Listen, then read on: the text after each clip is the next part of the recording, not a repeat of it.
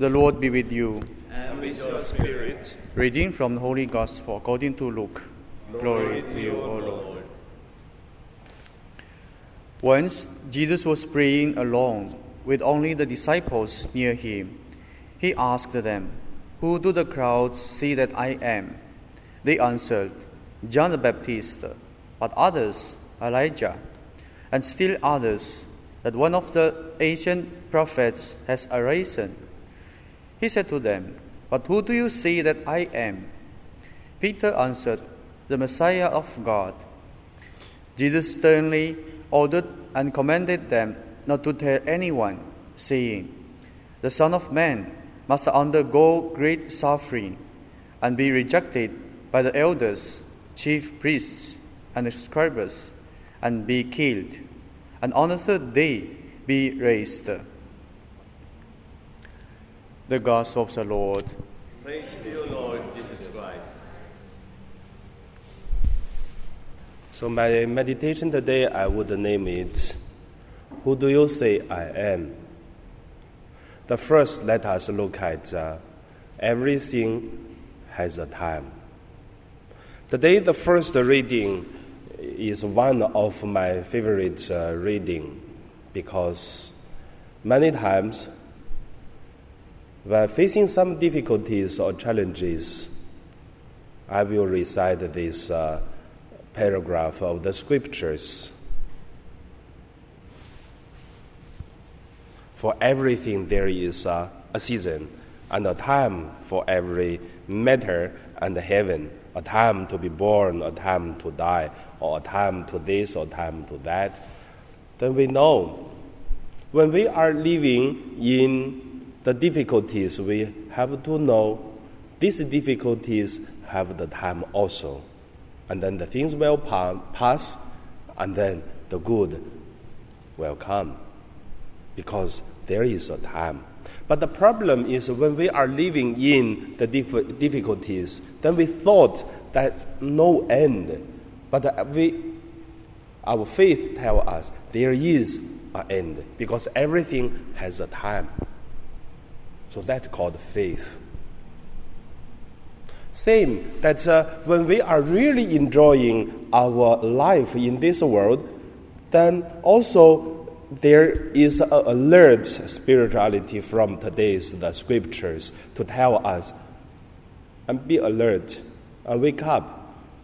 How long you can enjoy the things good you consider, because there is also a time it will be end, because there is only one time that uh, we will know and to enjoy that the goodness and then the peaceful life, which is uh, to be with God.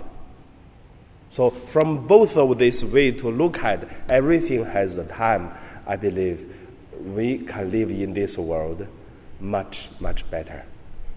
So, that's the first point. Second point Who do you say I am?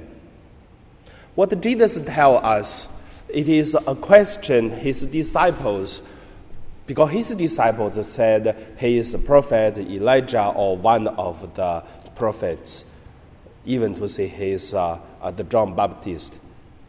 Same like today, each of us have a different understanding about Jesus. For example, some people to look at Jesus as a God, to believe. Some people taking Jesus as a a powerful one to relying on. Once they have problem, going to looking for help. For some people, it is uh, only want to tell the secrets, the problem from the heart, because they cannot find anyone to tell but only Jesus. But some people may taking Jesus, God, as uh, the way to make their life better because if they believe in Jesus, they can have a much better life because the influence of the religions that is always happened in the Catholic countries. So if you are Catholic, then you can be someone. And if you are not Catholics, you are no one or nobody. So in Hong Kong, it's a little bit uh, situation like that also. For example, I would say some people want to become a principal of uh, the school in the Catholic Church. You have to be a Catholic. If not, no way. So, all the principals in the Catholic school are Catholic, I would say supposed to be. But are they really Catholic? I have a question mark. Because some people, they really want to become principal and go through the, the catechism class and then baptized as a Catholic. They are Catholic? Yes, they are. But are they really a Catholic? Depends. Because Jesus, for them, become a steps to go to that position. That's only in Hong Kong. How about in Philippines?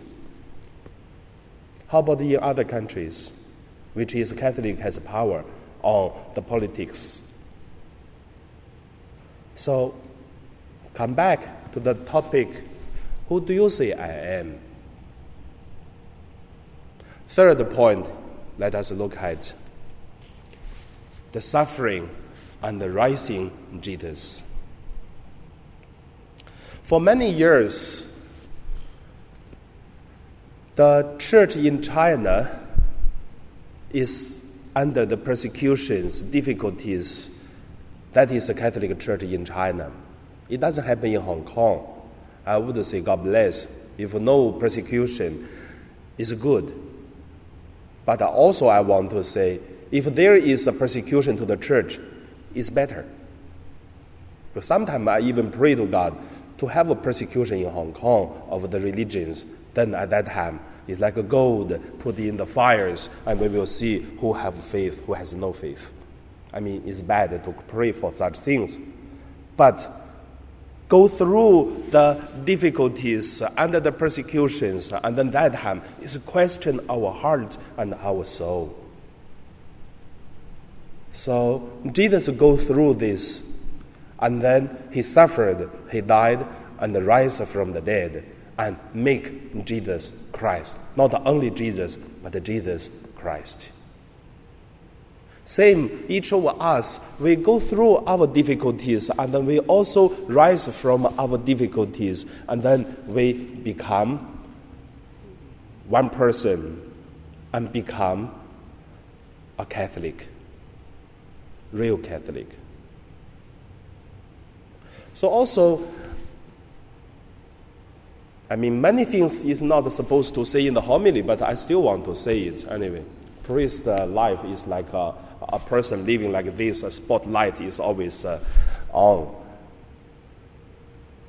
So, if a priest live a priesthood, no one say you're good, that's very bad because this priest should be bad, but no one say you are good. But also, if no one say you're bad, also is bad because that means you're doing nothing.